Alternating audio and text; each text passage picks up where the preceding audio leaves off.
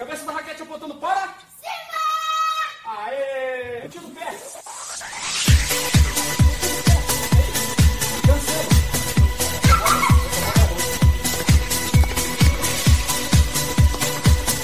Você ouve agora Tenistas em Ação.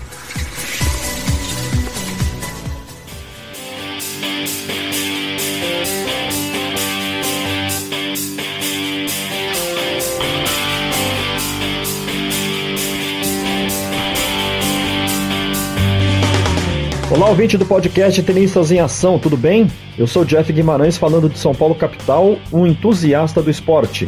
Meu nome é José Roberto Bloise, mais conhecido como Beto no beach tênis e Bloise no tênis. Ex-tenista, juvenil, universitário, profissional, veterano. Depois que eu me machuquei, coach de tênis, de galera de competição, é, pessoal universitário. E agora jogador e coach e treinador de beach tênis também. Venha treinar com a gente. Um grande abraço. Beto Blois é um daqueles caras batalhadores e com uma disciplina de dar inveja. Muito cedo foi para os Estados Unidos estudar e jogar pelas universidades americanas. Se destacou como jogador, investiu forte nos estudos, jogou o circuito profissional e tem muitas histórias e curiosidades para contar. Beto é um atleta, treinador e também ataca de produtor de conteúdo com seu blog Beat Tênis Online. O cara é um empreendedor do esporte. E mesmo que você não seja um tenista ou pratique qualquer atividade física, garanto que vale a pena ouvir esse episódio. Espero que você curta e, se possível, deixe o seu comentário. Jogadores prontos? Play!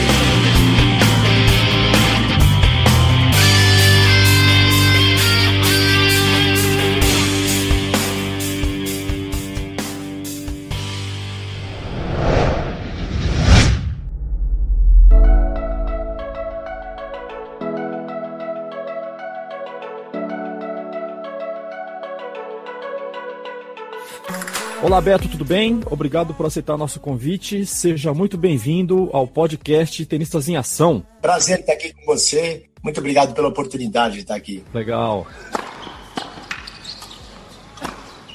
Ô Beto, por conta do perfil do Tenistas em Ação nas redes sociais, é, eu acabei conhecendo, é, ou às vezes apenas é, tomando conhecimento do trabalho de atividades de muita gente ligado ao esporte tênis e também no beach tênis. E você foi uma dessas pessoas. É, de vez em quando eu vi alguma postagem tua no, no, no, no Facebook, alguma você comentando alguma coisa, postando fotos, acho que de, de, treinamentos, e acabou me atraindo lá pro teu site, pro teu blog, né, o Beach Tênis Online www.esporte.com.br e lá eu vi que você tem vídeo dicas, é, você fala de locais onde se pode praticar o beach tênis, você tem até entrevista também, né? E ali você descreve algumas coisas que me chamaram bastante atenção. Por isso eu falei, poxa, eu preciso convidar o Beto e compartilhar isso, essa, essa vivência dele, né? Essa experiência que ele teve aqui dentro, fora do país, né? Viajou aí, Estados Unidos, Europa e isso pessoal, né?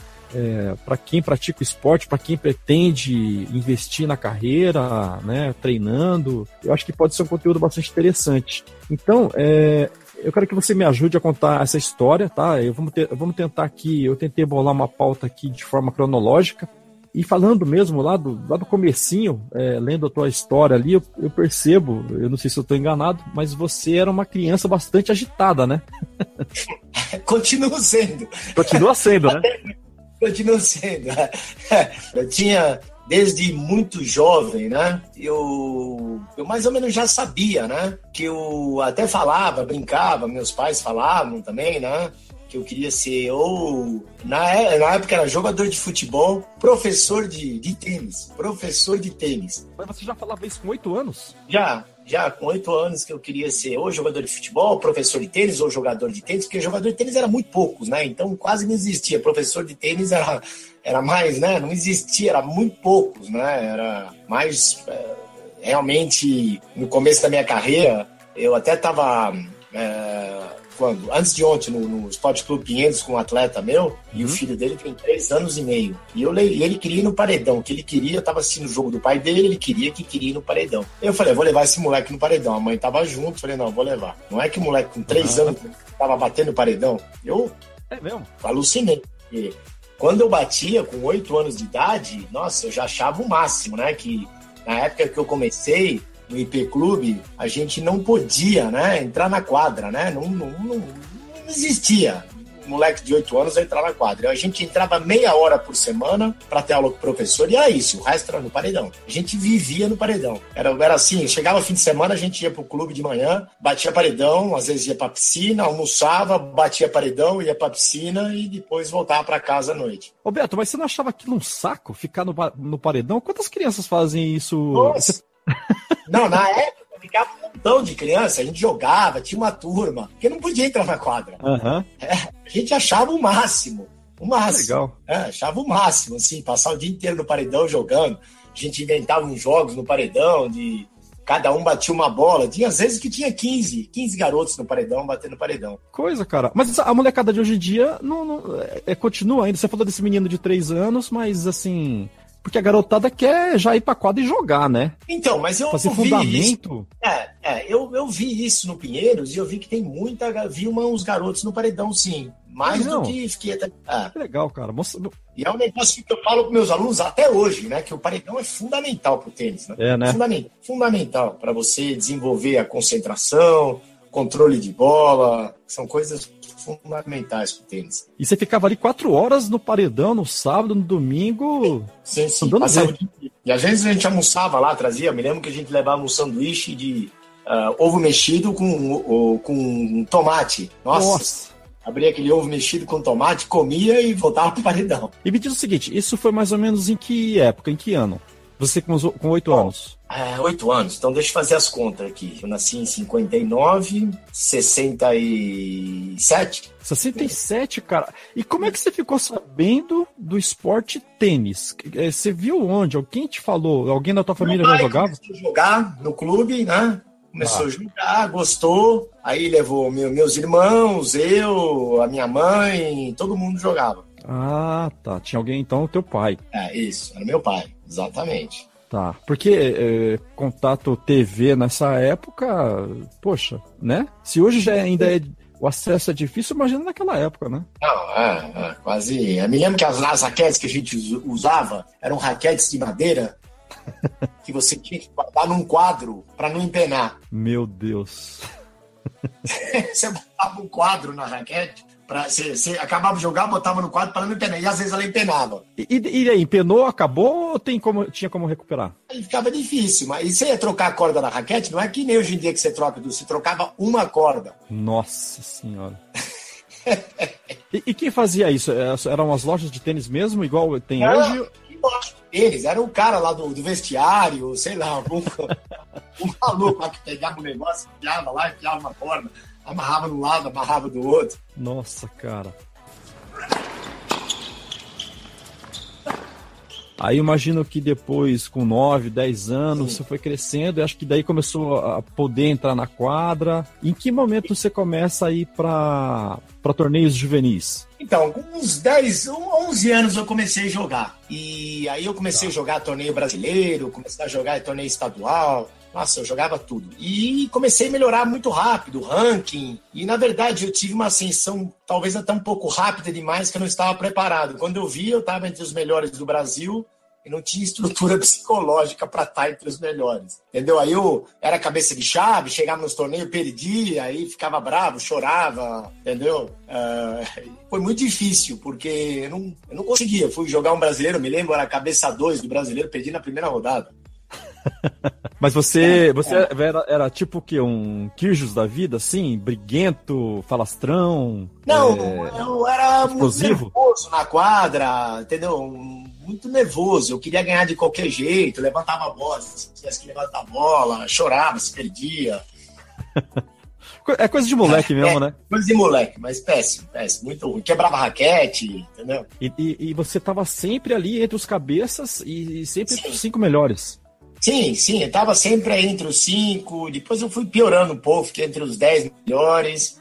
E aí, com uns 14, 15 anos, ainda jogava muito bem, resolvi que eu queria estar nos Estados Unidos. Já nessa idade? É, é, não, já desde os 10, 11 eu já falei, não, vou estar nos Estados Unidos. Caramba. A minha irmã, quando eu tinha 12, 13 anos, minha irmã foi para os Estados Unidos e ficou numa família lá, né? Na Aham. Califórnia. E a mãe da americana dela veio pro Brasil, me viu jogando. E falou, pô, quando você quiser ir para os Estados Unidos, você me avisa. Já tem um lugar lá. É, aí eu não pensei muito, mas eu, eu fiz um intercâmbio cultural. Quando eu tinha 15, eu fui fazer intercâmbio cultural. Tá. Aí eu fui pro Kentucky. Tá. Cheguei lá, tipo, era o primeiro brasileiro que apareceu no Kentucky, em Flemingsburg, uma cidade de 4 mil habitantes. Nossa. Os caras pensavam que tinha índio no Brasil, tudo. Mas fiz uma. Adorei, adorei. Fiz, fiz amizade, fui o que eles chamam Valentine King da, da escola. Não, me diverti pra caramba. Fiquei, jogava ping-pong, jogava tênis, ninguém jogava nada. Chegou uma hora que eu me enjoei um pouco. Falei, não, peraí. Aí liguei pra mulher, lembrei e liguei pra mulher. E ela falou, vem pra cá já. Aí eu abandonei o intercâmbio e fui pra lá. Ah, você não, você não veio pro Brasil e depois foi pros Estados Unidos. De lá mesmo você já ficou. Lá mesmo, do, do Kentucky, eu já fui, peguei o avião e fui embora. Mas me diz uma coisa, é, é, eu imagino então que você já devia ter um inglês já razoável ou avançado, porque você estudou numa escola aqui é, bem tradicional, né? Você estudou no Dante, né? Isso, eu estudei no Dante, eu fazia inglês, entendeu? Então eu estava bem preparado, eu entendia bastante coisa, eu aprendi muito rápido lá, né? Tá. E, e eu me lembro que eu morei numa fazenda lá no Kentucky. E eu- o meu programa da gente de fim de semana era limpar o estábulo. Roberto, Kentucky também é, é os, é, ali também é aquela região dos rednecks, aquela, aquele inglês mais é, quase texano, não, né? Eu não, tô- É o country, né? Country é o, é o vamos, interiorzão, vai, interiorzão do interior, entendeu? e é, e é um inglês difícil de entender, né? Aqueles eles não falam assim meio. É, é, eu, eu, eu realmente tinha muito ouvido, né? Não falava muito bem, mas tinha muito ouvido. E em dois meses eu aprendi. Antes até. Cara, que, le- que bacana, rapaz. E aí, aí você pegou e foi- ligou pra mulher, pra, pra mãe da sua. Aí liguei pra mulher, né? Aham. E ela falou, vem pra cá. Eu falei com meus pais, lógico, né? E era tudo por carta, o telefone era quase proibitivo, porque era muito caro, né? Muito caro. Tal, eles falaram, não, vai. Aí eu fui, cheguei lá, fui morar com uma família. Primeira família que eu fui morar era uma família que tinha os tenistas, tal, mas uma família que tinha muita gente e pouca comida. E eu Sério? morria de fome. Juro, eu morria de fome. Essa história é interessante. E eu, em troca da hospedagem, eu treinava com os garotos, que eu jogava melhor que eles, né? E eu morria de fome. Eu, nossa senhora, eu, por mim, eu comia. Então era uma família. Era uma família. Era uma família humilde. Ah, não, não era humilde, de classe média, vai.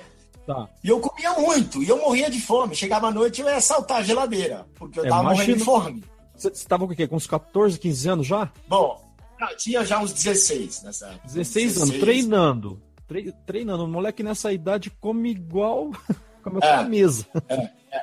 Andava de bicicleta o dia inteiro, porque lá, lá na, em La Roya, morava em La Roya. Aham. Andava de bicicleta, treinava a tarde toda. Chegava em casa, detonava, e à noite eu morria de fome outra vez.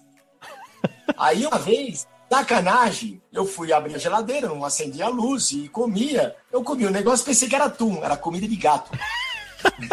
E até que eu comi e gostei. No dia seguinte tiraram uma sarro na minha cara, né? Mas co- comida de gato, aquela comida que a gente compra, tipo uma Whiskas da vida, É, uma latinha, parece uma lata de atum, só que era comida de gato. isso, isso me faz lembrar que eu já comi bonzo. Nem, Ah, é? nem existe mais, eu acho. E aí, aí eu acabei mudando de família e fui para uma família, uma outra família, num, num local na La Jolla Alta Norte, lá no, no topo de La Jolla, você via todo o mar, lindo lugar, com piscina, não, show. E aí joguei muito bem pelo time, né? Uhum. Lá do nosso colégio, lá do high school que eles chamam, né? Pô, a gente jogava contra universidades, a gente tinha um time muito bom. Eu jogava de um e dois no time, né? Isso já na Califórnia, né? Lá Na Califórnia, na Roya. E aí tá. eu terminei, né? E ganhei uma bolsa, bolsa de estudo Como atleta. ah, como atleta. É, bolsa completa. Só que a bolsa que eu ganhei é lá pro Missouri, um lugar frio pra caramba, né? Lá em cima, perto do Canadá já. É, não no meio dos Estados Unidos, lá que era redneck mesmo, era muito frio. Aí eu Tá. fui pra lá, né? Voltei pro Brasil, tudo, fiquei um, umas férias aqui, aí voltei pra lá e era muito legal, assim, o time era muito ruim, não era muito bom. Eu jogava também de um e dois, mas era muito frio. É mesmo. Sim, o fator negativo de vento era abaixo de zero. Nossa senhora. Aí eu não aguentei. Falei, não, não aguento. E nessa época você não podia mudar de faculdade assim. Aí eu tive que ir para um Junior College, que é uma faculdade de dois anos. Tá. Eu voltei para a Califórnia, para o norte da Califórnia, e fui para uma outra faculdade que tinha era boa de tênis, um junior que chamava Canhada College. E, e o que. cor- Inclusive, o treinador, o treinador meu lá era o, foi o treinador do Kimair também, Poxa, Carlos Alberto Kimair. que legal. E então foi muito bom lá. Foi muito bom porque dava para estudar, mas tinha o tênis que eu queria, né? E nosso time era muito bom, jogamos contra Stanford, Berkeley, universidades boas. A gente era um junior college, uma faculdade de dois anos. Aí ganhamos isso na, tanto em La Jolla como na- no Canhado, nós ganhamos tudo. No Missouri, não. No Missouri a gente não ganhou, ficou terceiro na, na conferência. Mas na, Jolla nós somos campeão da, da Califórnia, não tinha título nacional de high school. E no Canhada College nós ganhamos. Dois anos que eu tive lá, nós ganhamos a conferência. Quer dizer, ganhei também simples e dupla, joguei muito bem. E aí eu ganhei uma, um- uma bolsa de estudo para uma universidade que estava entre as 20 melhores dos Estados Unidos de tênis Nossa. a Universidade de Utah. É frio pra caramba também, mas com uma super estrutura, com uma equipe excelente. Poxa, mas assim, você acertou, não digo na loteria, mas é, é- é super concorrido para você conseguir uma bolsa desse nível, né? Eu imagino que quando você. Então, Ah, na época que eu fui, eles tinham seis bolsas. Hoje em dia são quatro bolsas, né? Aham. Na época eu tinha seis bolsas e eu, eu tinha bolsa completa em Utah. No Canhada College não tinha bolsa, mas eles me arrumaram uma família para ficar, me deram uma ajuda, entendeu? Eu não paguei nada. Mas em todos esses lugares, o que eu destaco bastante é a disciplina que você tinha que ter. Tipo, eu passei de uma família de ter 15 anos de idade para os Estados Unidos e ser, vamos dizer, o caçula da família para ter que chegar lá e trabalhar. Com 15 anos, um dia eu estava trabalhando lá, eu fui babá, eu fui, limpei, limpei bosta de, de vaca na, na fazenda, fiz tudo, fiz tudo. Lavava louça, cozinhava, passava, era o que precisava, tinha que fazer. Não tinha moleza. Tomava criança, Então, a sua rotina diária era trabalhar nessas coisas, estudar, que imagino que devia ser estudar pra caramba, e treinar. e treinar, Poxa, era isso. é pesado, né? Ah, ah, exatamente. Para você se manter, né? Eu vejo muitos jovens hoje em dia que vão para os Estados Unidos, inclusive na época eu fui assistente de treinador lá também, que é uma outra fase. Eu vejo muitos jovens que não têm essa disciplina, né? O cara vai para lá, acha que vai viver no bem bom e, ah, e lá é legal, você vai estudar e vai poder jogar. Mas não tem muito tempo de ser, entendeu? De você ficar, vamos dizer, vai indo em balada, tanto que até hoje, né, eu realmente nunca aprendi a ir em balada muito, porque não existia isso pra mim, entendeu? Aham. Minha vida era estudar e treinar. E, quer dizer, lógico, saía de vez em quando também, mas muito pouco. Tá. né?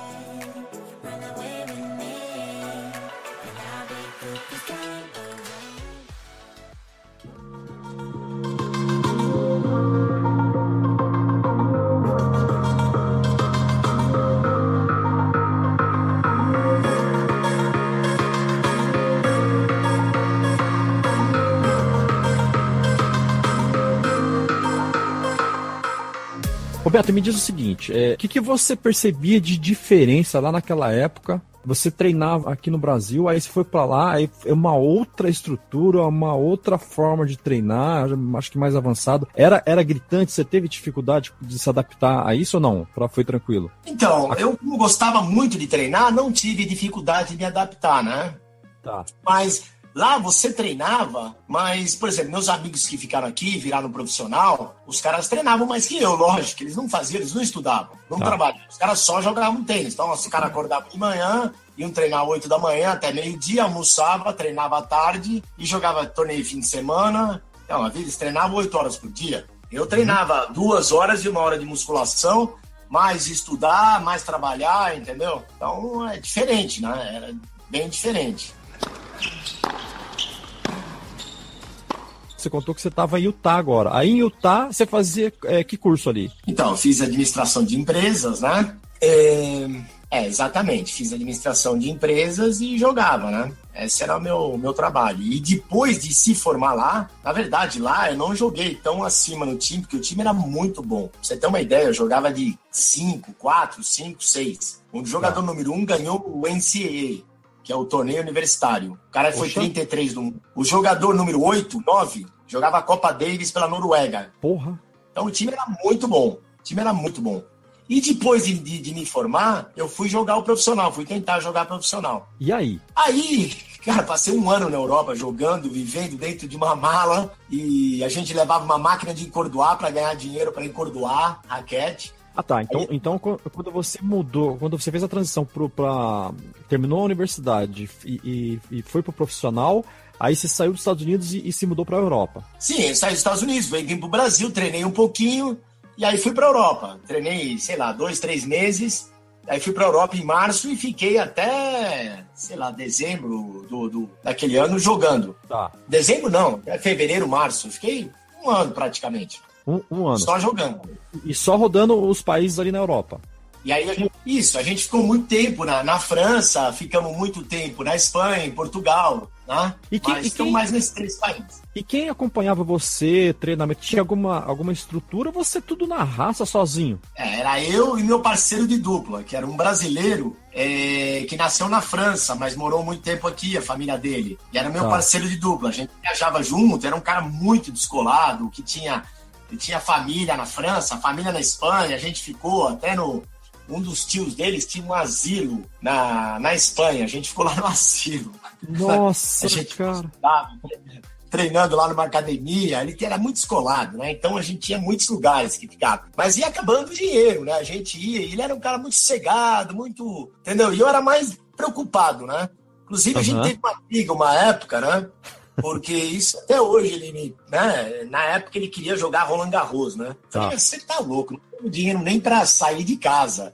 Vamos jogar o torneio em Biarritz que nós vamos, nós vamos ganhar dinheiro, que a gente precisa ganhar dinheiro. E ele, não, vamos jogar, vamos parar de jogar assim, vamos jogar só dupla, que a gente jogava muito bem dupla junto, eu e ele. Ah, é? Era bem trozado. Muito bem, porque ele era alto, fazia aquelas jogadas tal, e eu era um cara mais raçudo, que punha mais bola na quadra, que, entendeu? Tá arriscava menos, então formava uma boa dupla. E na época a gente não foi jogar Roland Garros e fomos jogar em Biarritz, lógico, chegamos na final. Me lembro que foi a família dele ver lá, tive até que entregar o jogo para ele. Tive não, né? Porque jogando, a gente dividiu o dinheiro e, entendeu? Como a família dele estava lá, ele ganhou o jogo e beleza. Ô Beto, e você falou de dupla. Você joga bem na rede? Sim, sim, sim. Sempre joguei muito bem, porque em Utah era altitude, né? Uhum. É um lugar que tinha altitude, inclusive um lugar muito difícil para as pessoas jogarem, porque é tipo jogar em Campos do Jordão, né? Mais alto aí. E a bola anda. É, anda pra caramba. A gente jogava muito bem na rede, jogava muito bem na rede, sempre joguei muito bem na rede. E aí os times que vinham da Califórnia, times bons, a gente chegava lá e ganhava dos caras. Os caras não queriam vir, vir lá para lutar para jogar com a gente. Tá. Eles vieram o primeiro ano que eu tava lá, perderam, Segundo ano a gente foi lá para baixo e perdemos deles. Mas eu ganhei um jogo super bem, ganhei dois jogos da Carolina do Sul, ganhei da de Pepperdine, ganhei jogos muito bons na terra dos caras também. Ô Beto, e, e, assim, nessa fase é, que você viajava com esse Brasil. Como é que é o nome dele? É, Bernard Francês. Bernard Francês. É, ele mora na, mora na Espanha. Então, nessa, nessa época que vocês, vocês dois viajando, a grana curta, né? Contando a grana de torneio para investir, reinvestir, né? E, e treinamento, como é que você fazia para chegar, alocar uma, uma academia para treinar? Então, era era assim, era nos contatos, a gente pedia, ah. ia lá, às vezes tinha que, às vezes eles emprestavam quadra, às vezes a gente tinha que alugar, às vezes a gente ficava num lugar que dava para treinar, entendeu? Era tipo assim, a parte muito difícil do tênis sempre foi, eu acho que continua sendo. Tipo assim, você vai jogar um torneio, quando você tá no torneio, você é o, o rei. O dia que você perde, o cara olha pra sua cara, fala, quando você vai embora? Entendeu? é, né? É, era uma parte muito difícil, né? Poxa, e, porque acabou o torneio, o cara queria falar, meu, tchau, né? Não vai ficar aqui ocupando as quadras, né? Às vezes a gente ficava, assim mesmo. Até o povo te convidar a se retirar. Exatamente. Às vezes, pô, te falei, a gente comprou uma, uma barraca, duas barracas, a gente dormia em barraca. Nossa. A gente cara. dormia em plantação, tinha umas plantações, a gente botava a barraca na plantação, me lembro que chegava às 6 horas da manhã, não conseguia não conseguia. Você tinha que acordar porque tava aquele sol, né? E às vezes não tinha aquele colchãozinho, né? A gente dormia, acordava meio torto com as costas, né? Uhum. Roberto, é...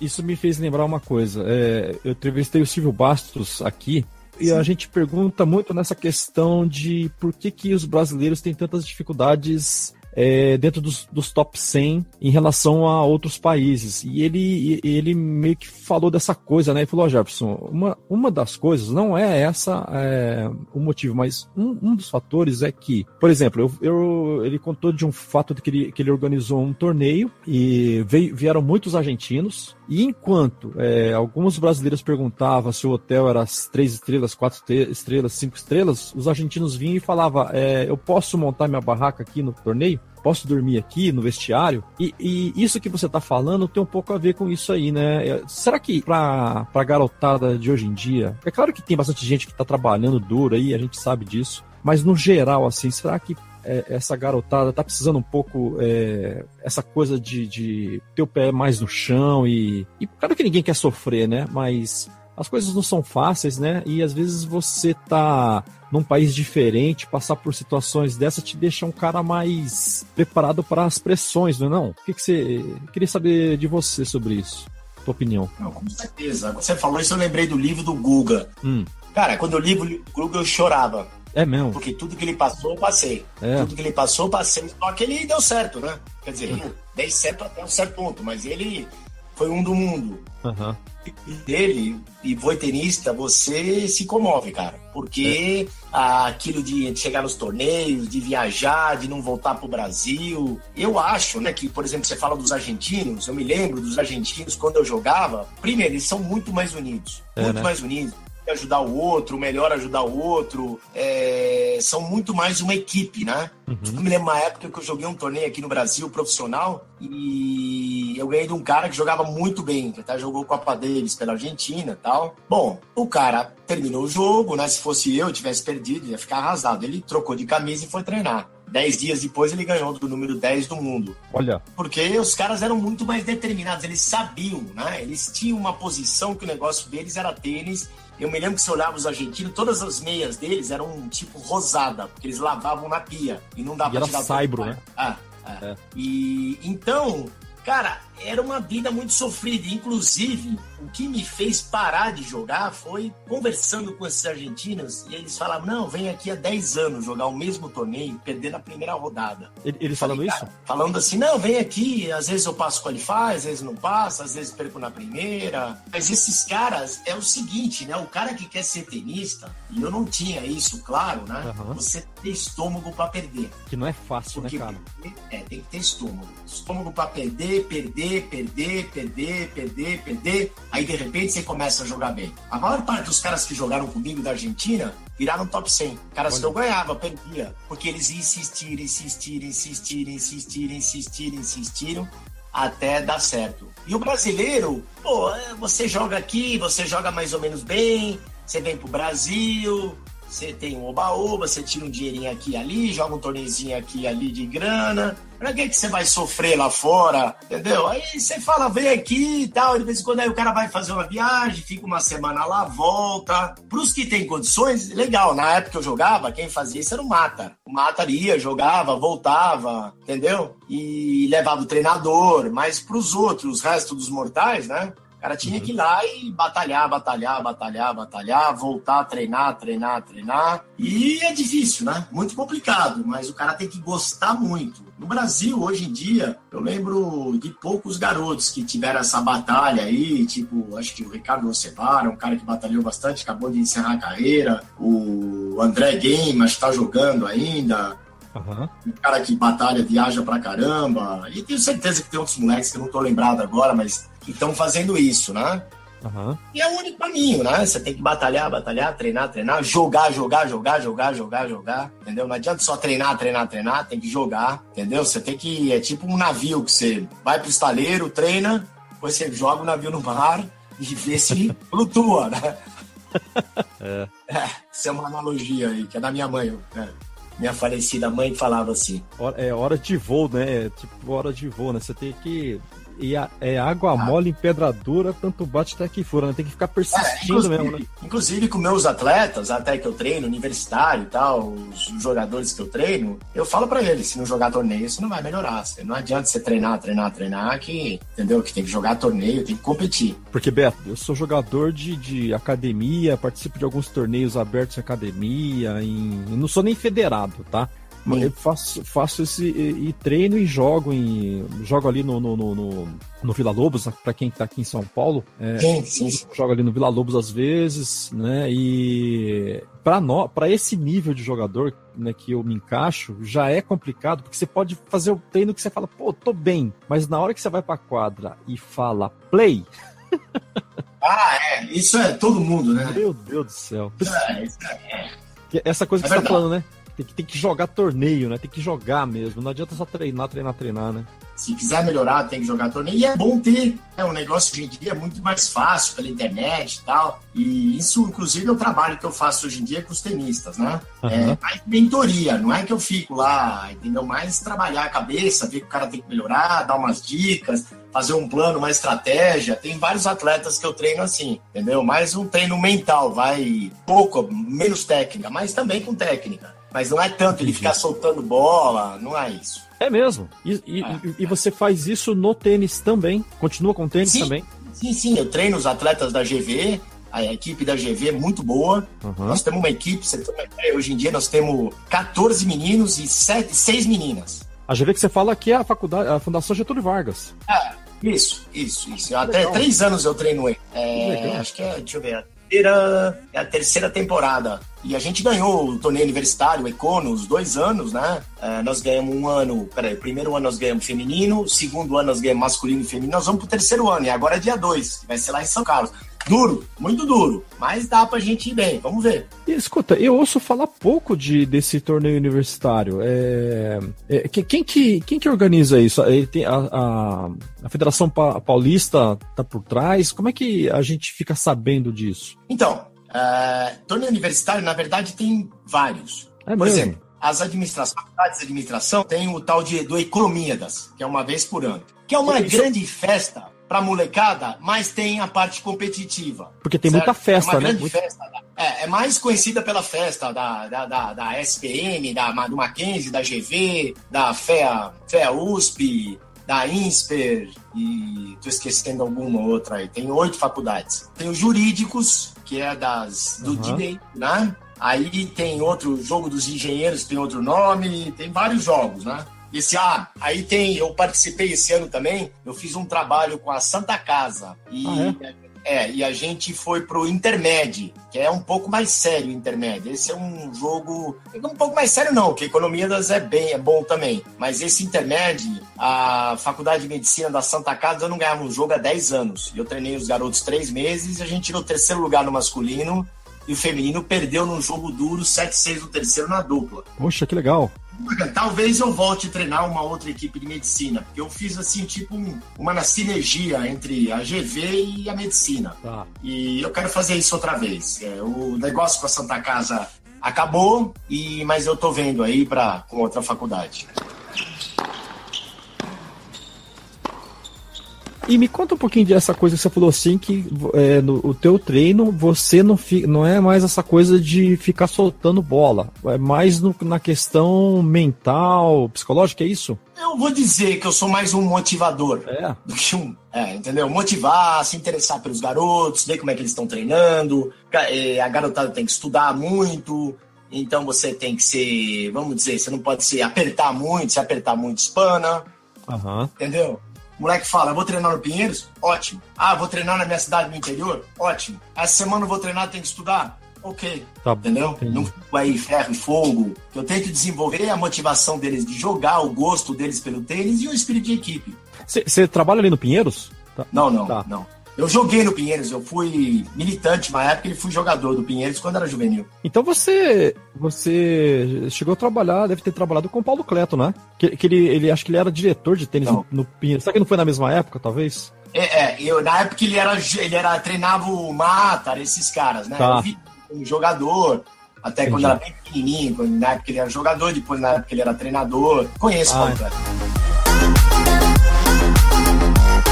que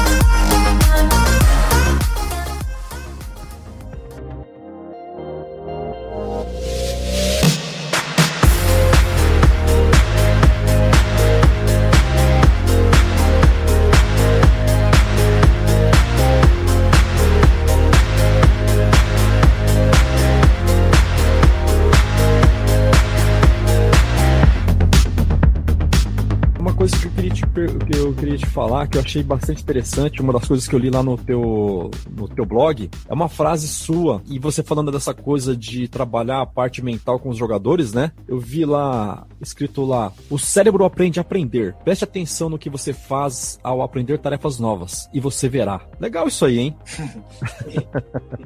eu, fiz Forte, um né? curso, né? eu fiz um curso de que chama Método Supera, já ouviu falar? Método? Supera. Supera. Não, não tô lembrado, acho que não. Acho que eu é, vi assim, mas de longe. Os engenheiros do ITA que desenvolveram esse curso, ele chama é uma ginástica cerebral. Uhum. Certo? E eu acho muito importante você trabalhar seu cérebro, né? E você, você para desenvolver tudo, até a criatividade, né? Às vezes você está falando com um aluno de um jeito e ele não entende, você tem que falar de outro jeito. Né? E, e, inclusive, ontem aconteceu uma coisa muito interessante, dando uma desviada assim eu estava com um aluno meu lá no Pinheiros, vendo ele jogar, e levei um, um aluninho meu de beach tênis. Uhum. E esse garoto, eu pedi professor de beach tênis no clube, se ele podia fazer uma aula lá enquanto eu via meu garoto de tênis jogar, né? O ITF, né? Do Pinheiros, né? Torneio tá. Internacional. E ele falou que sim. E esse garoto foi lá, foi fazer aula com o professor, só que o professor ensinou umas coisas diferentes, ele não gostou, ele falou, não, você está ensinando errado, não vou fazer aula. Ele falou pro professor dele? Ele falou pro professor, eu fiquei, bom, é um negócio que é, é complicado, né? Que a gente tem que estar tá aberto a mudanças, né? A coisas diferentes. Então tem que conversar com esse jogador. Não, não é bem assim. Pode ser que eu esteja errado, pode ser que seja outra forma de aprender, né? Não existe um só, uma verdade, né? Então a gente tem que sempre estar tá procurando aprender, ensinar. Se o aluno aprende de uma forma, aprende de outra forma, né? Roberto, é, é, beleza, mas assim, essa abordagem desse aluno que foi. Não foi nada elegante, né? Falar desse jeito, né? É, é não sei, ainda não apurei direito.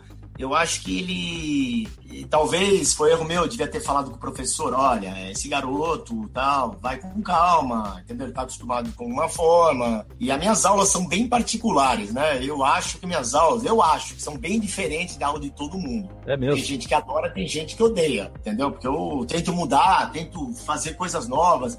Eu não gosto de deixar ninguém no piloto automático, ir jogando tênis, assim, olhando no relógio, entendeu? Mas você, você resolveu adotar esse tipo de treinamento por conta de tudo que você viveu ou foi a partir de algum treinamento que você fez treinamento específico para treinadores, para professores, a partir de alguma coisa que você viu que, que você entendeu que isso seria mais interessante para tua forma de ensinar? É, ou foi a junção de tudo? Então, eu acho que foi uma junção de tudo. Eu fiz muitos, eu fui em muitas clínicas, eu fiz muitos cursos, Aí eu fui pondo uma coisa, outra junto, e eu falei, eu quero uma coisa dinâmica, eu quero uma coisa que o aluno venha aqui e não saiba exatamente o que ele vai fazer, entendeu? Ah. Que não seja tudo igual. Entendeu? Às vezes é difícil, repete algumas coisas, né? Uhum. Eu tento sempre botar uma novidade, botar uma coisa nova, para o aluno sempre estar tá esperto, vai? Aprender a se virar. Porque eu aprendi isso lá numa, numa clínica, lá na Espanha, que ele falou que o tênis é um esporte de emergência, né?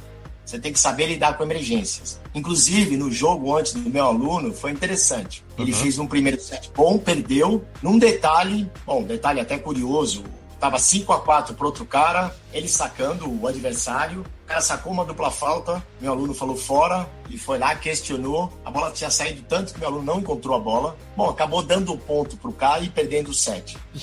Segundo set ele ganhou 7-5. Aí o terceiro set parou a chuva, tava meio chovendo e foi bola nova. E aí o jogo mudou. O jogo ficou rápido, o cara começou a jogar mais rápido, meu aluno se perdeu, perdeu 6-1. Tá. Então ele não conseguiu se adaptar. Por isso que eu acho que o tênis é um esporte que você está sempre pensando. É um jogo de tipo, você tem que estar tá sempre. É estratégia, né? Uhum. É muito estratégia. Então, mas aí você falou uma coisa é, interessante. Você falou que você tem que pensar. E eu ouço muito dizendo que você não pode. Não que você não pode pensar, mas aquilo tem que estar tá meio que. Automático. Automático, né? E não que você fica pensando assim, ah, agora eu vou fazer aquilo e agora. Porque é, são frações de segundo, né?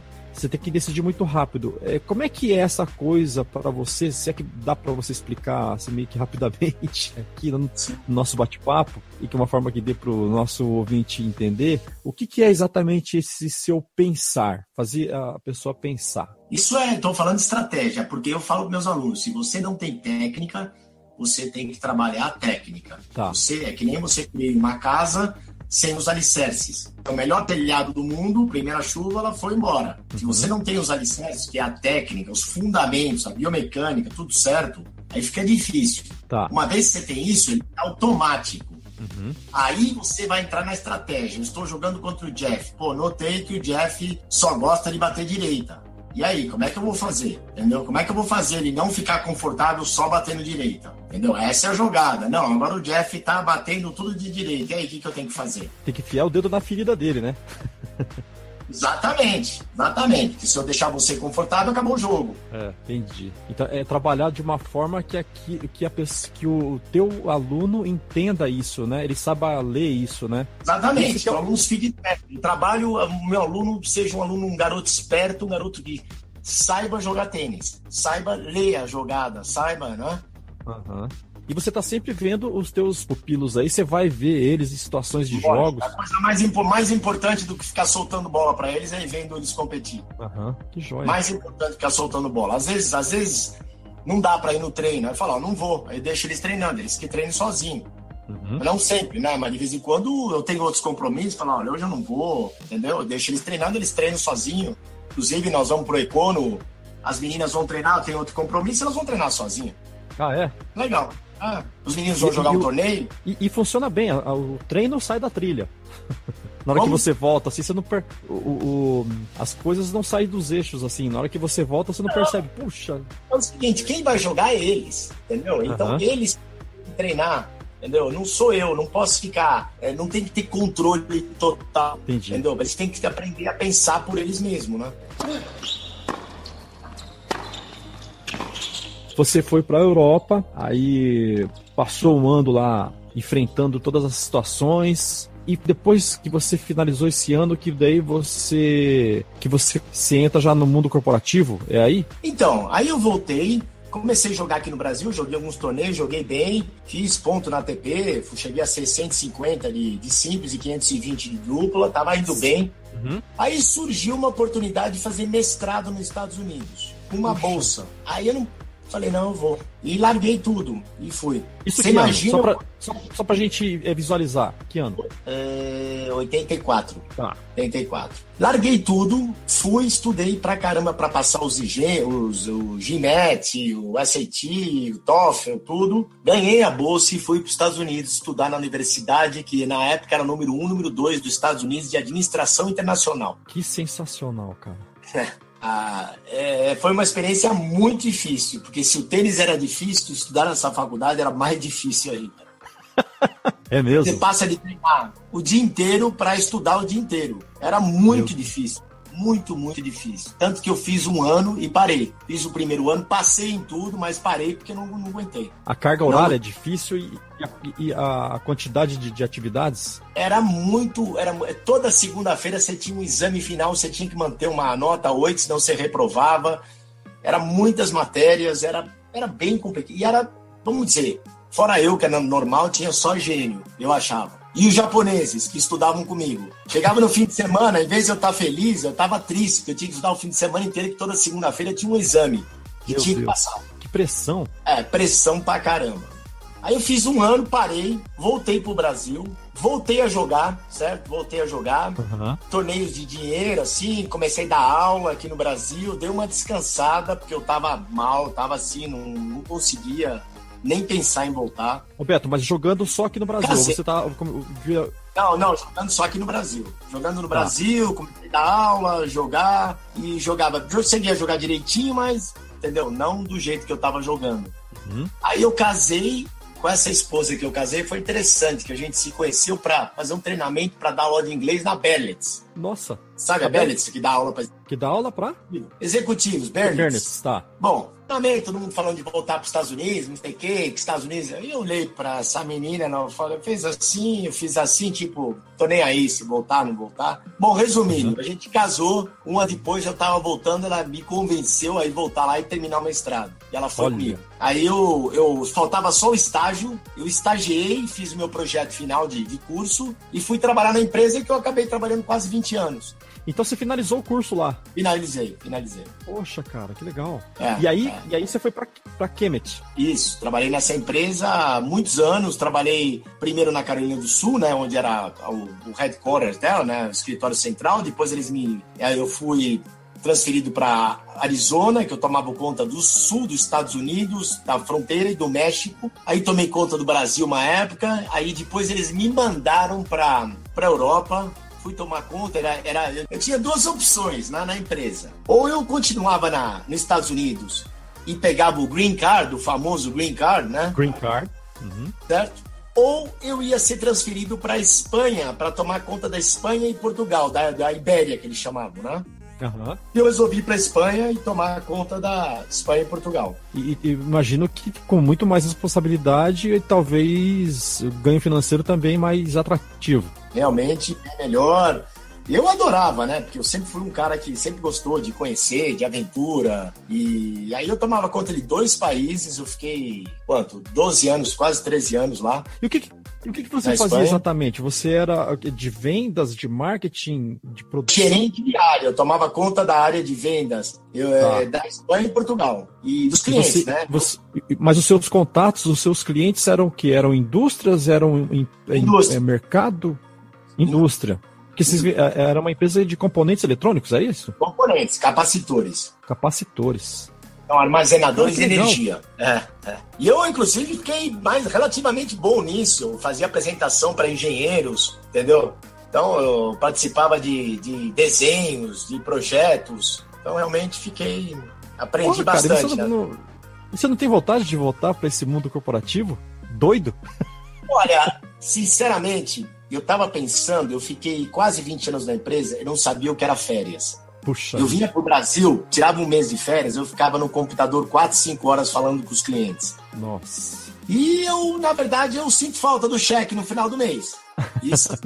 Mas, ah, eu resolvi, né? a empresa começou a entrar numa reestruturação, né? E eu vi o que estava acontecendo, eu cheguei pro meu chefe, falei, ó, se for para acontecer o que está acontecendo com todo mundo aí, você pode me mandar embora. Aí ele falou, tá bom. Um ano depois, ele me mandou embora, mas eu recebi uma ótima indenização. Tá. E depois de seis meses, um ano que eu fui embora, 600, quase mil pessoas foram mandadas embora com a mão abanando. Meu Deus. Ah, então saí na certa. Você foi na hora foi em certa. 2008, quando teve a crise na Espanha. Aí eles Sei. contrataram duas, duas pessoas pro meu lugar, espanhóis, por metade do meu salário. Meu Deus. Ô Beto, você ficou 20 anos lá? Ao todo, eu 18 anos. 18 anos. Poxa vida, ficou bastante tempo. Sim, sim, sim, sim.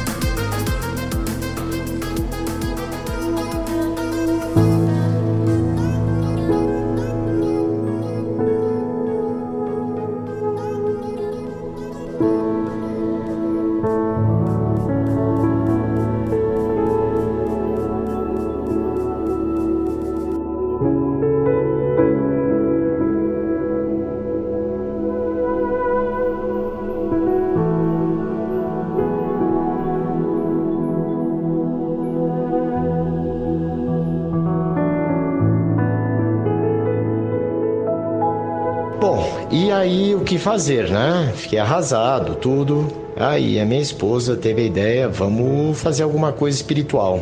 Aí a gente pensou em ir pra Índia, que a gente tem um amigo guru na Índia, né?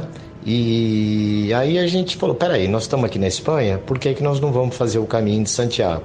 Bom, eu pedi o emprego em janeiro, né? Ela chegou lá em fevereiro, minha esposa, ela estava no Brasil também. A gente começou a estudar, entrar em tudo quanto é fórum, comprar as coisas no Decathlon, treinar, né?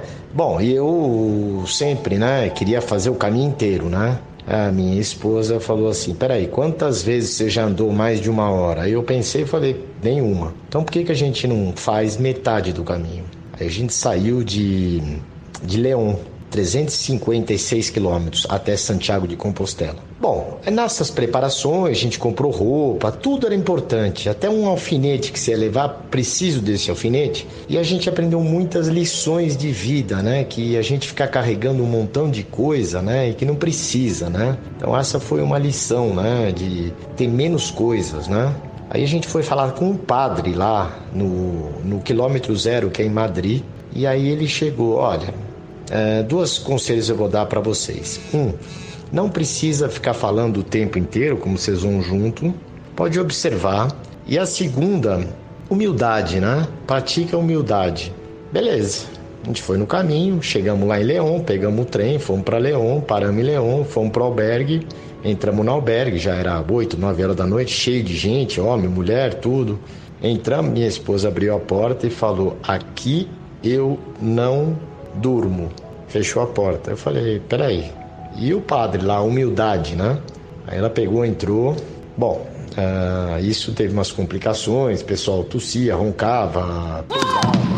E no final ela não dormiu três dias e pegou uma estafa, né? Mas isso é outra história.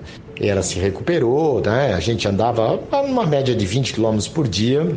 Ah, vimos muita coisa interessante. Um dos episódios bem interessante foi que a gente conheceu muita gente no caminho. Aí a gente ia fazendo amizade, conversando, gente do mundo inteiro, né? E formamos tipo uma galera assim, uma turminha extraoficial. Então a gente mais ou menos saía junto do albergue, andava mais ou menos junto, uh, depois dormia mais ou menos no mesmo albergue e foi indo. Aí muita gente ficava sem graça, falou: olha, pô, legal conhecer vocês, andar com vocês, mas eu tô com um, um schedule aqui, eu tô com uma agenda aqui, eu preciso andar 30 quilômetros por dia, sei lá, 40 e não 20 que nem vocês estão andando. A gente fala: ah, beleza, tudo bem, vai, segue teu caminho. Bom, a gente foi, chegamos em Compostela e aí é uma festa, né? É, você vai lá ver o Botafumeiro, é bem legal.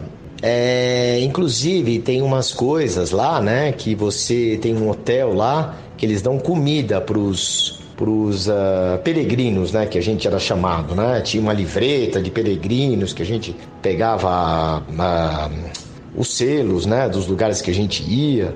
Bom, aí a gente com esse com essa livreta tudo ia teve café da, almo da manhã, almoço e jantar três dias diferentes, fazendo uma fila com os empregados num hotel chiquerésimo lá de Santiago de Compostela.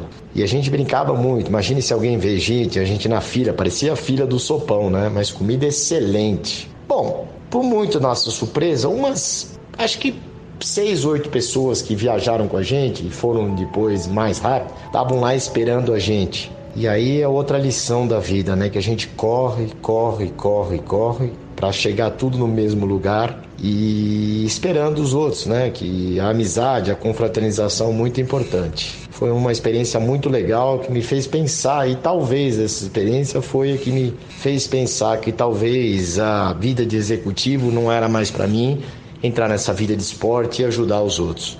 Em resumo, o Caminho de Santiago é uma coisa assim que eu recomendo assim muito é um programa que, se você se programar direitinho, não é tão caro, os albergues não são tão caros. Uh, de vez em quando você tem que pegar um hotel para dormir um pouco melhor, mas é, se você está querendo mudar de vida, repensar as coisas, é bem bacana, dá para ir até sozinho, né? Se for o caso. Tem até um, um episódio legal, né? Que a gente ficou num albergue que a minha esposa, ela tinha muitas saudades do Brasil. A gente tinha um, tem um albergue lá no pé do Sebreiro, que é de brasileiros, né? Aí a gente chegou tipo meio-dia lá, né? Tava um dia lindo. Não, porque eu quero ficar aqui. Bom, eu queria subir, né? Ela, não, vamos ficar aqui. Ficamos ali, aí foi chegando a galera que a gente tinha combinado, né? Chegando a galera, eu falei, vou lavar roupa, né? Cheguei cedo, lavei roupa, tal, comemos, os brasileiros lá fizeram, puseram música brasileira, fizeram comida, foi muito legal. E aí, na hora de secar a roupa, a mulher falou: ah, não tem secadora. Eu tive que secar minha roupa no, na, na lareira até meia-noite. Na hora de dormir, ah, o aquecimento lá em cima não está funcionando, estava nevando, um frio do cão. Fui dormir lá em cima, levei três. Não, a gente tinha muita coberta. Bom, eu tremi de frio a noite inteira, acordei com febre no dia seguinte. e tive que subir o, o sebreiro, né? É, com neve, com febre. Mas é parte da vida, né? A vida é assim e consegui, cheguei lá em cima, encontrei uma, uma mulher lá que ajudou a gente, um anjo, tomei remédio e parti para a próxima. É, o caminho de Santiago é uma, um resumo da vida, né? E é bem bacana, recomendo muito.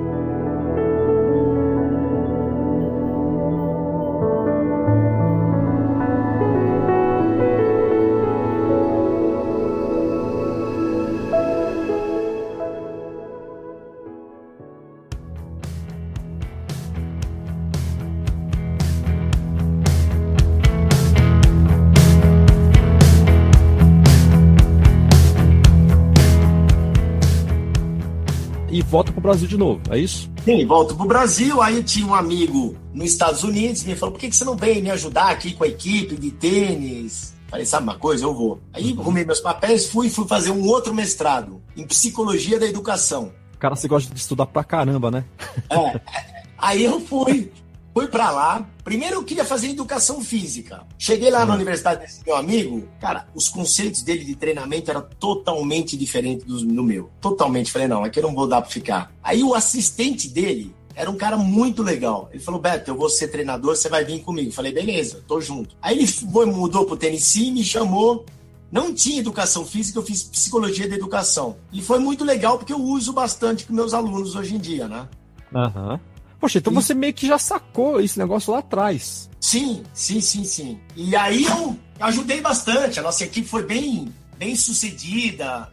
Entendeu? Fizemos coisas bacanas lá com a, mesmo com essa equipe do desse meu amigo que não que tinha outro conceito, eu consegui fazer uns negócios bem bacana. Isso aqui. E a gente foi campeão lá, universitário feminino. Os meninos jogaram bem, tiraram o segundo lugar. Depois ele continuou e foi bem bacana. E aí que eu comecei a desenvolver meus conceitos de treinamento, as coisas que eu queria, do jeito que eu queria ser treinado. Inclusive, pra você ter uma ideia, tem umas histórias interessantes. Nós só vou contar uma aqui. Tinha uma menina colombiana que jogava muito bem. Tá. Cheguei lá, a menina treinava olhando no relógio. Eita. Eu falei, você tem alguma coisa para fazer? Não, é que aqui a gente, entre as duas, sai assim. falei, não, comigo, enquanto eu for treinador aqui, você vem só quando você tiver vontade de treinar. Se não tiver vontade, não venha. Bom, a menina desapareceu uma semana. De repente, uhum. ela voltou. Aí começou a treinar, treinar, treinar. Bom, resumindo a história, jogou muito bem. Às vezes tinha dia que tava nevando, a menina vinha treinar. Eu falava, Diana, tem que treinar hoje. Não, eu preciso treinar. Então eu desenvolvi uma responsabilidade nos atletas para eles treinarem porque eles queriam treinar, não por obrigação. Ô Beto, essa menina aí, será que ela ficou uma semana? Ela falou, não, ele vai vir atrás de mim. Vai vir. Aí você não foi, ela falou, então deixa eu voltar. Só que foi. É, sei lá. Ela falou que tinha uma opção de coisa para resolver. Eu falei, então vai resolver tuas coisas.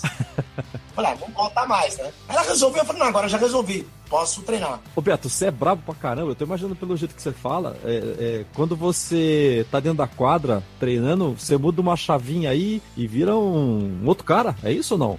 não sei. Você tem que perguntar pros meus atletas. Alguns acham que eu sou bravo, outros que não. Mas quem manda lá sou eu. Entendeu? Eles sabem que quem manda sou eu. E não, não tem choro. Hã? E não tem choro. É, não, não. É, é, o que eu. Entendeu? Eu escuto tal, eu pondero tal, mas não dá.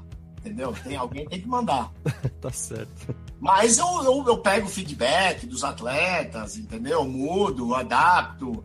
Se eu tiver errado, eu falo, não, você tem razão, vamos mudar aqui, vamos mudar ali, vamos melhorar. A equipe é grande, você falou? É grande. Nós somos a única equipe que tem uma equipe grande. Roberto, e você. Porque todo mundo vai com dois atletas. Ah, e eles sabem, você, você comentou com eles sobre a entrevista aqui, ou você, hum. você não, não, comenta esse tipo de coisa? Não, não comentei é. porque, sei lá, faltou oportunidade. Depois eu vou comentar, sim. Mas na hora que tiver publicado, você vai comentar, né? Você vai mostrar lógico, pra eles. Lógico, lógico. Vou, vou botar no meu Face aí, sei lá onde vou botar. Vou botar no meu. Aí, molecada, então vocês, vocês ficam no. mandar um recado para eles aqui. É, é, Não, mas eu sou um cara... na linha aí. Por exemplo, eu chego na. Eu, eles ficam até bravos assim. Não, você tem que decidir. Às vezes eu chego na hora do jogo e falo, e aí, quem vai jogar? Aí eu falo, quem está pronto? Todos eles estão prontos sempre, né? Uhum. Mas tem uns que estão mais prontos que outros, né? Uhum. Aí às vezes a gente até faz um jogo para ver quem tá melhor. Ou meritocracia, né? Eu tenho que fazer um sistema de meritocracia. Quem merece jogar, né? Tá. Por resultado por treino, entendeu? Por jogo, Já me dei mal também com esse sistema. Outro dia a gente foi jogar um jogo aí, eu fiz isso, um garoto falou: Não, tô pronto para jogar. Chegou lá, perdeu, nós perdemos o jogo. Puxa. É, mas acontece. Acontece, faz parte. né? Às vezes na- o dia, o cara era bom, É. mas no dia não funcionou, né? Talvez. É, exatamente. Tem isso também, né? É, mas, mas na verdade foi falha minha, porque eu sempre falo pros garotos: quem vai jogar é quem tá competindo. Ah. Esse garoto não está competindo. É um garoto que treina bem, mas não está competindo. Então, fica difícil. Garoto que não está competindo é difícil jogar. Tem que estar competindo. Você viu, meus moleques estão indo jogar torneio esse fim de semana. Eles, eles jo- jogam torneios federados também? Federados, tem a Liga Paulista de Tênis também, que eles jogam. Tá. Estão sempre na fogueira, né? Qualquer torneio. É, é, exatamente. Você, esse trabalho de assistente coach, você estava lá nos Estados Unidos e, e aí você ficou quanto tempo lá? Fiquei dois anos e meio Uhum. para me formar. Eu fiz meio ano naquela faculdade, aí me transferi, fiquei mais dois anos, aí me formei, e aí voltei pro Brasil. Tá. Isso já aqui. é, Já. Isso em 2011 que eu voltei. 2011. Nossa, Beto, não, não, não, te passou pela cabeça ficar por lá com todas essas mazelas e complicações e. Olha, eu vou te dizer uma coisa, eu falo assim pro pessoal. O dia que eu descobri, porque todo mundo pergunta, por que que você voltou? É. Ah, O dia que eu descobri, eu vou botar aqueles, eu vou contratar um avião e vou mandar ele escrever no céu, sabe, com fumaça. O É. Beto voltou por realmente soubesse que o Brasil ia estar desse jeito, não sei se eu teria voltado, sinceramente. Complicado. Olha, eu demorei agora, eu vou dizer, depois de uns 4, 5 anos que eu, demo- que eu consegui me adaptar um pouco ao Brasil. Que tá Mesmo complicado. assim é complicado. Complicado, né, Beto? Complicado. E é complicado. compli- E, e você que tá aí. Você, você é um. Eu posso te dizer que você é um cara empreendedor, né? Porque você, você dá aula, tá sempre na quadra e você gera conteúdo na internet e, e fazer essas coisas, né? é- é, eu sou produtor de conteúdo também, eu tô fazendo tudo isso aqui e, cara, a gente tem que regaçar as mangas e fazer por nossa conta e né, as, as coisas é, vêm é, no resultado, né, financeiro, isso, eles vêm, demora para acontecer, né? Então é uma batalha, né, cara, aqui no Brasil, né, esse tipo de Sim. coisa. Sim, muito grande. E hoje em dia, Jeff, eu trabalho sete dias por semana. Nossa senhora. Trabalho todo santo dia. Se eu não estou trabalhando dando aula de. dando treinamento de tênis, eu estou com beach tênis. Se eu não estou com beach tênis, eu estou, como se diz, gerando conteúdo. Eu estou empreendendo, eu estou falando com meus atletas. Eu também tenho algumas coisas familiares que eu tomo conta. Uhum. Entendeu? Eu faço de tudo, entendeu? Você tem que fazer um pouco de tudo. Uma coisa que eu, que eu lembrei agora foi quando eu fui para a Ásia, né? Quando ah, fui com a, a minha esposa, né? E a gente ficou lá três meses viajando e levamos a raquete. Nossa, jogamos tênis tudo quanto é lugar. Fomos para Bali, ganhamos torneio de tênis em Bali, ganhamos hospedagem em hotel. Foi muito legal. E foi bem bacana. Jogamos no Japão, mas foi conhecendo também, né? Ficamos três meses viajando pela Ásia. Mas isso aí foi o quê? Foi um período. Passeando e jogando. Ah, passeando. Você foi, foi mais Passeando. tirar- Isso foi na época que eu estava na universidade nos Estados Unidos, fazendo mestrado, né? Ah, de, tá. de, de, de educação. E aí você tirou três As férias meses. eu pra lá. E por que Ah? você escolheu a Ásia? Porque eu não conhecia, não conhecia. Tá. A gente foi para oito países. Vamos ver se eu lembro: Singapura, ahn, Filipinas, Laos, Tailândia, caraca, Japão. Uhum. Falta três países aí que eu tô lembrado. tô lembrado, lembrei cinco, vai, não tá mal. Tá ótimo, Não tá- tá ótimo. Ô, ô, Beto, deixa, então deixa eu emendar uma coisa aí. Que nesses. Eu imagino que então, desse- entre esses países aí na Ásia, eh, foram, acho, acredito que os lugares mais exóticos que você tenha ido. E, e queria que Ah, você me. com certeza. Queria eu vou te você, dizer, se você quer perder peso, é o lugar que você tem que ir. você não vai comer aquelas coisas todas que tem por lá. Não, eu perdi 10 quilos. Nossa! Ah, Vietnã. Vietnã, outro país. Ô, Vietnã. ô, Beto, e, e qual desses lugares é o mais, o mais exótico que você viu? Talvez seja o Vietnã. Vietnã mesmo? Ah, talvez. Mas olha, o melhor de todos, se eu tivesse que ir um, seria pro Japão. Japão. Ah, Japão é top. E é tudo organizadinho, né? Super organizado, eles se tratam super bem. é, é uma, vamos dizer, é uma é um espírito de civismo. Ele sabe que você é estrangeiro. Se você chega pro cara, onde é o Parque Vila Lobos, ele te leva lá no Parque Vila Lobos. Isso para as pessoas locais. Não, Quem é de lá, os, Não, os de não, lá mesmo. Pra turista, ele olha na tua cara, vê que você é turista, qualquer coisa. Não, aconteceu, eu tenho 10 histórias que eu posso te contar aqui de coisas que aconteceram no, no Japão. Aham. Tipo assim, você chegar numa cidade 6 horas da tarde, não tem mais ônibus para visitar um vulcão, um, é, um, um lago vulcânico, Uhum. o cara pegar o carro dele. Primeiro cara que eu encontrei, perguntei, ele pegou o carro dele, levou a gente passear 16 quilômetros lá do vulcão e deixou a gente na estação para pegar o trem de volta. Cara, que incrível. Não, é é impressionante, impressionante o espírito do japonês. Da época que você jogava, que você falava assim, pô, eu tô jogando nesse lugar lindo aqui, eu quero voltar aqui para passear. Olha, um dos lugares bem bacanas que eu joguei, que eu achei muito legal, foi jogar um torneio de grama no Marion Cricket Racket Club, na Filadélfia. Eu fui o único Filadélfia. brasileiro que chegou na semifinal do torneio de grama lá. Joguei muito bem Fila- esse torneio. Filadélfia é aquele lugar que ch- que chove pra caramba, né? Torneio, Uma quadra, um clube de grama que parecia Wimbledon. É muito mesmo? legal. É, gostei muito de ter jogado lá. Foi um que primeiro que veio na minha cabeça. Legal. Outro lugar que é imperdível, que eu não joguei, mas fui, Monte Carlo. Nossa senhora. Nossa, ali deve ser um sonho, né? É, é muito bonito. Se você gosta de tênis, em Monte Carlo, nossa, é o paraíso. Só que é muito, tudo, tudo muito caro ali, né? É.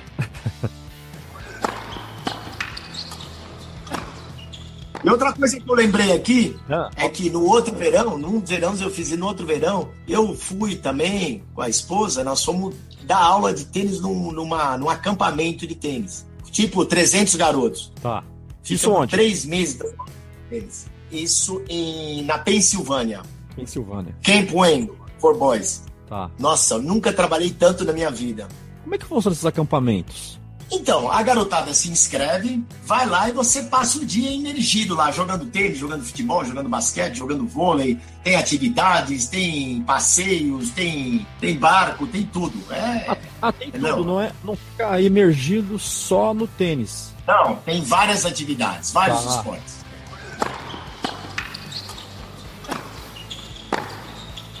E me diz uma coisa, você ainda mantém essa tua dieta é, meio não sei se radical, mas você você ainda é, é fiel nela?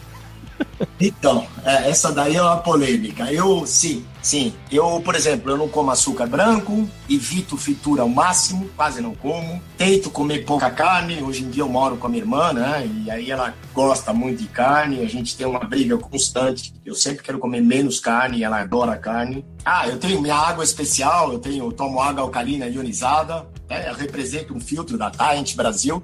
Vendo o filtro deles, que é super bom só falta falar, água alcalina é tudo de bom, porque o, o, o ambiente ácido é onde o câncer se propaga, É, né? certo? E que mais? Ah, nossa senhora, eu tomo kefir, já ouviu falar de kefir? Probiótico? Não, não. É, kefir, bom, assim, tem dois cérebros, né? Um é o teu cérebro, o outro é o teu intestino. Aham. Então, eu tomo umas bactérias, né? Que eu cultivo umas bactérias que atuam no teu intestino. O que você não digere no teu estômago, você digere no teu intestino. Então, eu tomo essas, vamos dizer assim, esse probiótico que ajuda a, a, a melhorar a colônia de bactérias do bem no teu intestino. Nossa, cara, você é super regrado. Ah, e não bebo, não fumo, entendeu? E isso melhorou muito, porque eu tive muitas lesões, né? Eu tive que parar de jogar, né? Então, me Até conta quatro anos da- atrás, em 2014, eu joguei o circuito, joguei 13 torneios ITFs. Nossa E torneios internacionais e brasileiros. Eu ganhei oito e os outros eu perdi na semi. Fui, peguei a ser do mundo, de veterano. Poxa. Ah. Roberto, esse E- TF que tá tendo no, no, no Pinheiros, você jogava Eu ele? fui lá com meu, fui lá com meu aluno. Ah, mas eu não joguei. E a galera não se conforma. Eu parei de jogar, vejo lá a galera que eu conheço, eles não se conformam, né? Mas eu realmente, graças ao beach tênis, que eu consigo, ainda porque eu adoro, eu treino beach tênis. Não tô competindo, primeiro que eu não tenho tempo, segundo que eu não quero me machucar, quero ficar mais forte. Terceiro, porque é muita dupla, tem que ter um parceiro, eu não tenho parceiro ainda. E eu tô focado em dar treino e eu treino com meus alunos, beach tênis. O beat tênis é mais forte no, no- na dupla, né? É muito mais forte na dupla. É. Muito mais forte. Se bem que eu adoro treinar simples no beach tênis, porque é onde você aprende e treina, porque tem você e o cara, né? Aham. Mas eu treino bastante beach tênis. Tênis eu não treino. Tá. Eu só dou treino, mas eu não treino. Roberto, e essa Vai. tua. ah, e essa tua lesão, ela, ela, ela teve que. Você teve que se afastar da- da- das competições. Não teve jeito. Ah, então, eu jogava, eu percebia, né? Já no, no último ano que eu jogava, nossa, tava, eu man- mancava, doía meu, o meu, o, o meu quadril. Nossa, às vezes doía à noite, o joelho doía. Bom, aí fiz uma batelada de exame e o cara falou: olha, se você continuar jogando, nós vamos te operar. Você vai botar uma prótese no quadril. Eu falei, o quê? Aí comecei a investigar sobre prótese no quadril, a história do Guga. É a mesma. é- tem a ver? É a mesma coisa? É bem parecido. Tá. Bem parecido. E muitos atletas, tem muitos tenistas com isso. Mas, Roberto, isso aí não tem jeito. Isso aí não tem jeito, não é, não é por estar treinando errado, é, é, é o, é o esporte mesmo, não teve jeito. Exatamente. Os médicos falam, fui nos melhores médicos de São Paulo, do Hospital das Clínicas, Hospital Municipal, eles falam o seguinte: se você não tivesse jogado tênis, você nunca ia ter isso. Olha só. E, bom, mas hoje em dia está super controlado. Tá. Entendeu? Não dói. Uhum. Com tudo, com mudança de água, tomando kefir, alimentação, tomando suplementos. É, tá super controlada. Não tenho que operar ainda. Hum. Peso, tô magrinho, entendeu? E, e dá até, até, dá pra bater uma bolinha. Até eu bato de levezinho tênis, mas eu, o cara manda a bola do lado, eu falo boa bola e não corro, Uhum. entendeu? Não corro. Agora na quadra de beach tênis eu corro, entendeu? Na areia eu corro. Ah, é? É, eu corro. Eu, eu gosto. Eu gosto dessa. de comer saudável, né? Muita gente me enche a paciência. Você é um chato? É, exatamente. Eu sou chato mesmo. Você não pode, você não pode ir todo restaurante com a galera. É, eu posso ir, mas eu peço coisas específicas, entendeu? Ah. Roberto, eu vou te, vou te confessar uma coisa. Quando eu li isso aí de você, que você não, não, não toma açúcar, eu. Porque faz tempo que eu tô tentando tirar o açúcar e eu não consigo. Eu falei, caramba, vou começar. E eu tomo muito café. Eu sou, eu sou. Eu sou de tecnologia, né? Eu sou programador, desenvolvedor, e na empresa que eu trabalho, desenvolvedor e café é quase que irmãos. É, é. E aí, é, eu comecei a tomar café sem açúcar, cara. Que legal!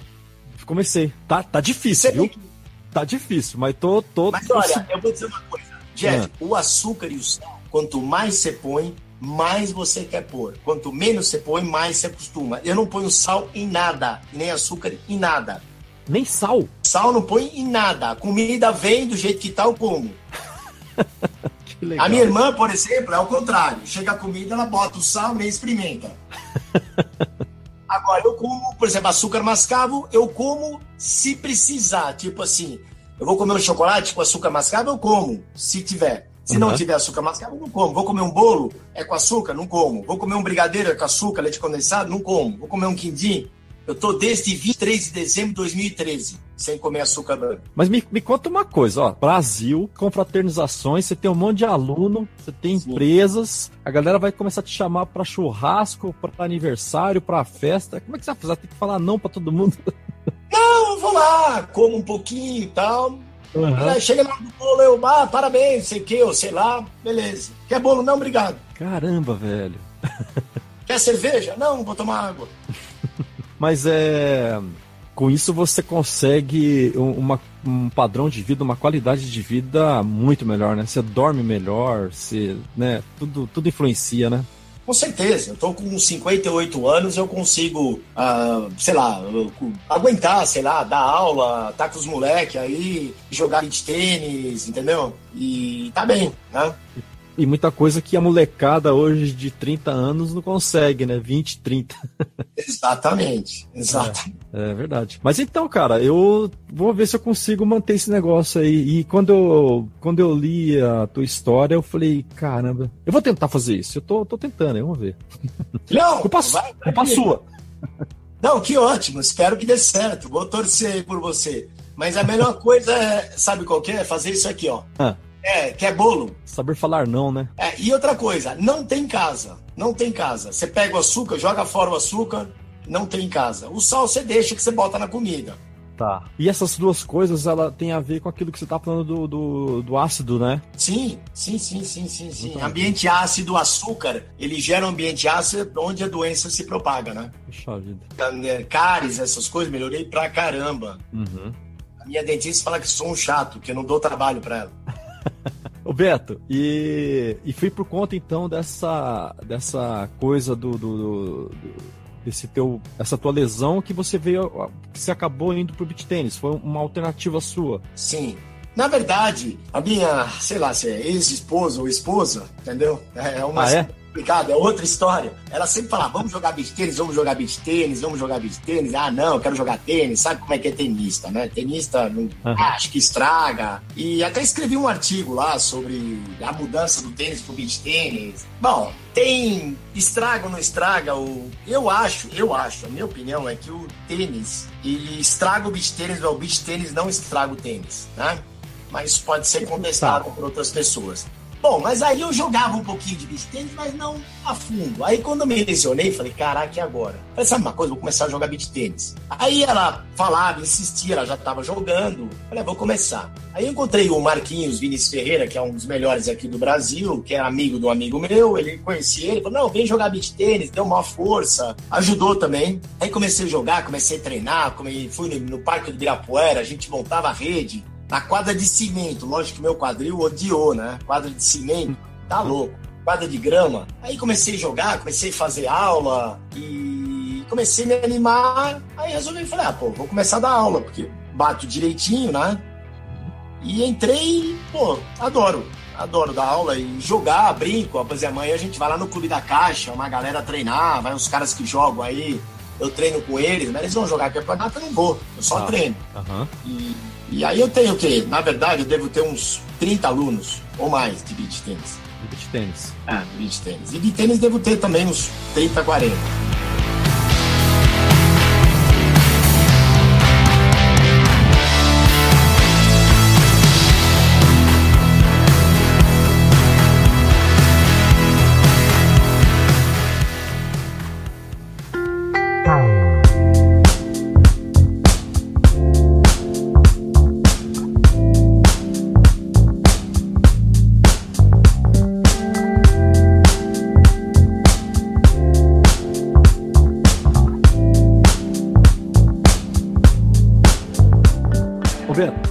Perguntar, se não for ruim para você falar por questões de polêmica, é, o que, que você argumenta para dizer que o tênis é, estraga o beat tênis, é isso? Isso, tá. isso. O, o, o beat tênis não, é, não estraga o tênis, mas o tênis estraga o beat tênis. Sim. O, o, por quê? Bom. Na sua opinião. Tá, na minha opinião, exatamente. Isso aí não tem base científica, né? Tá. É o seguinte, o tênis é um esporte muito mais técnico a biomecânica tá. é muito mais complexa no beach tênis. Tanto que uhum.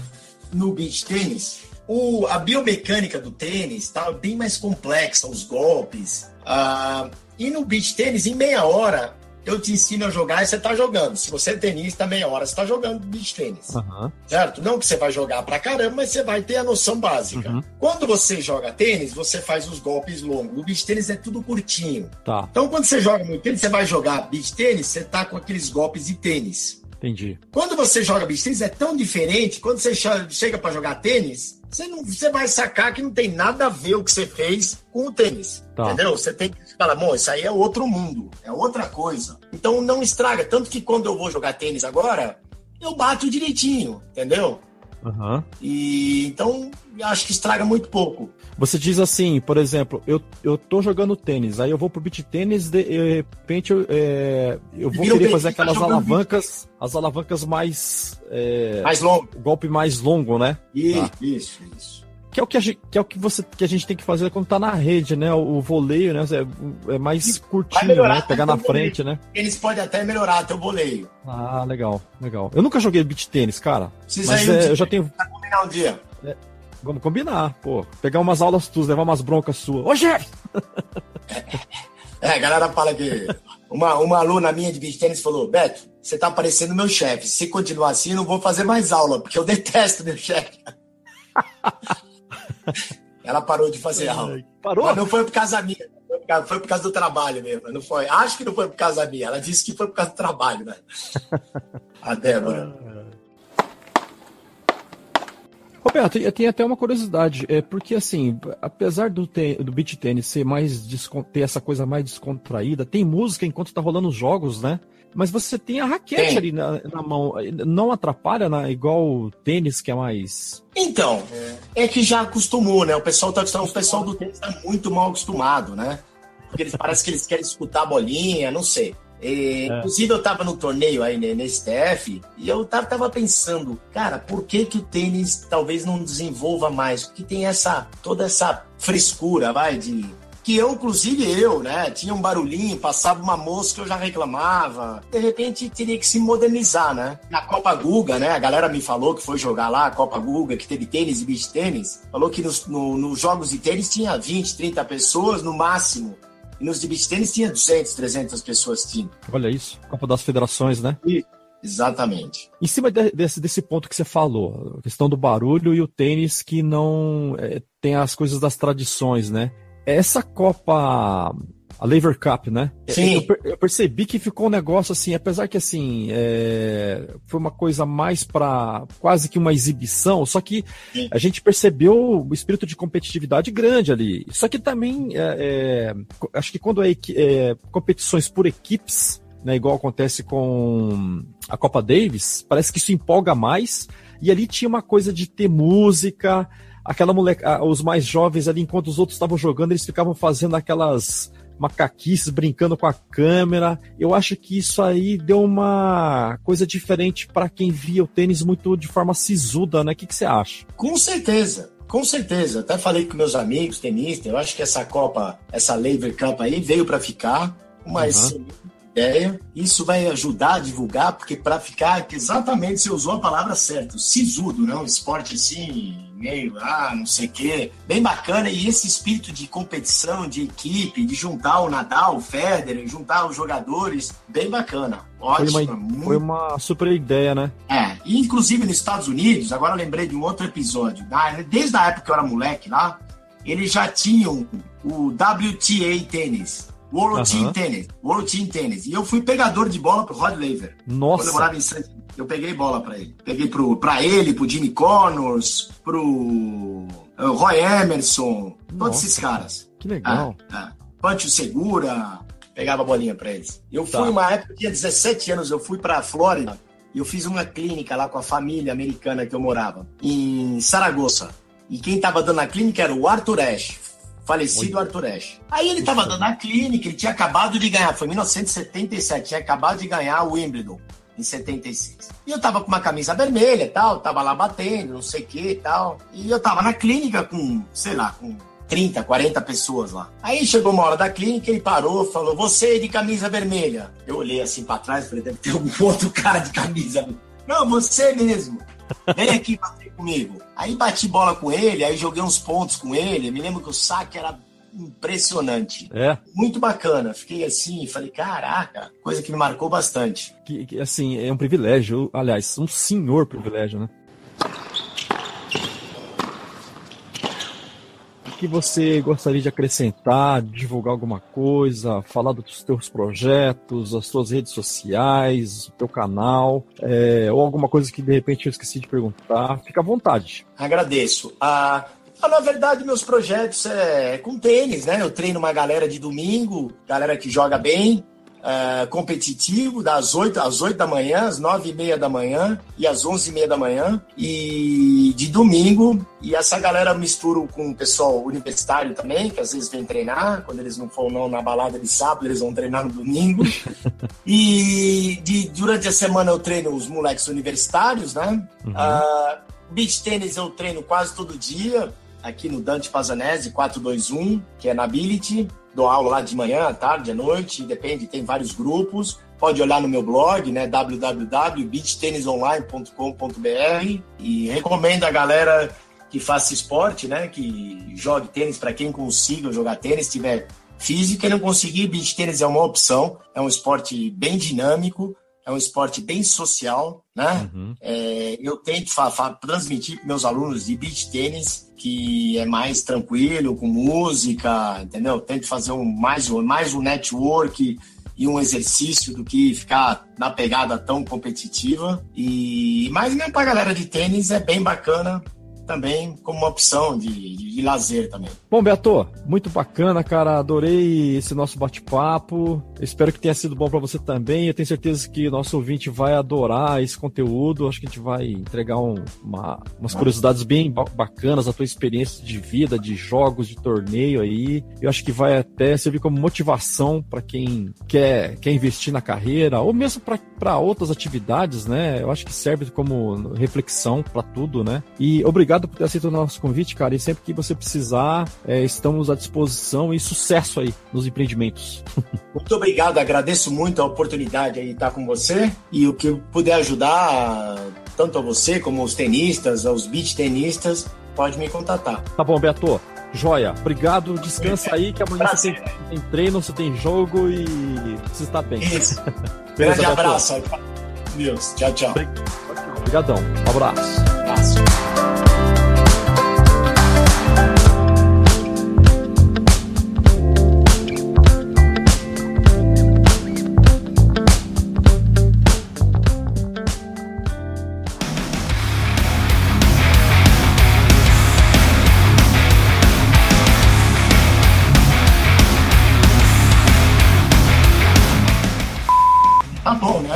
Opção de coisa agora durante a noite.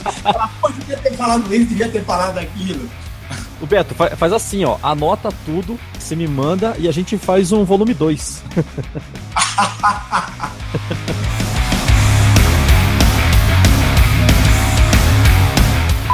Puxa, a gente começa a falar, falar, falar, o papo vai esticando.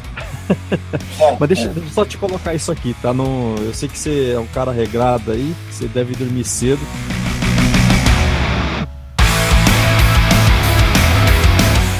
Que mais? Nossa senhora, tem muita coisa que eu devo ter esquecido.